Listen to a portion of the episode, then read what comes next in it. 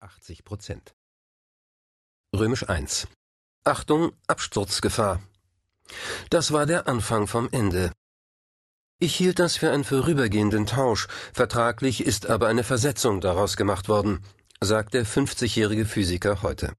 Nach einem Dreivierteljahr wollte er auf seinen alten Arbeitsplatz zurück, was aber nicht ging, weil der ehemalige Stellvertreter den Posten nicht räumen wollte. Sein Chef habe damals nur bedauernd mit den Schultern gezuckt, sagt Labat.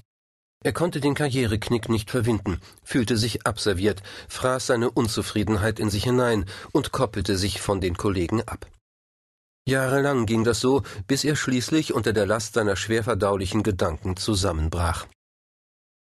Labbert landete in der privaten Parkklinik Heiligenfeld im idyllischen Bad Kissingen und traf dort andere Führungskräfte, aber auch Selbstständige, die unter Erschöpfungszuständen, Depressionen, Angstzuständen und anderen Beschwerden litten.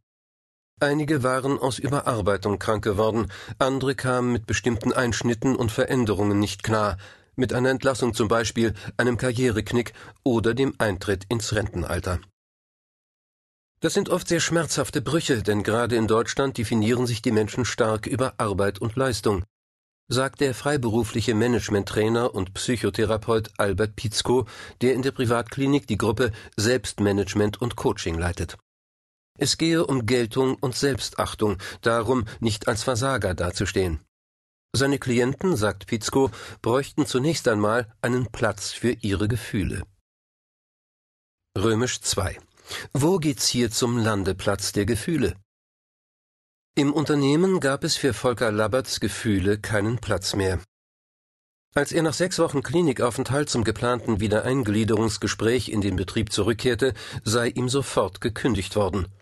Seine Kollegen hätten sich über ihn beschwert, mehr habe man ihm nicht sagen wollen.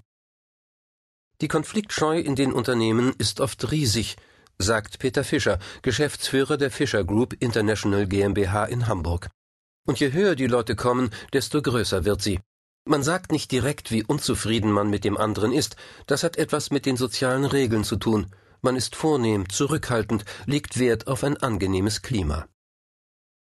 Zu Demonstrationszwecken zaubert der Diplompsychologe sein allerverbindlichstes Lächeln hervor. Ein kalter Wind, sagt er, weht nur in den Entscheidungen. Fischer spricht aus Erfahrung. Seit 15 Jahren berät er Topmanager, die in andere Positionen wechseln wollen oder müssen. Das eigentliche Problem bei solchen Veränderungen sind die verdrängten Gefühle. Die Unternehmen wollen als sachlich rationale Organisationen auftreten und lassen keinen Platz für Emotionen, für den Abschiedsschmerz zum Beispiel. Fischer plädiert für Abschiedsrituale wie Abendessen im engsten Führungskreis oder liebevoll gestaltete Feste.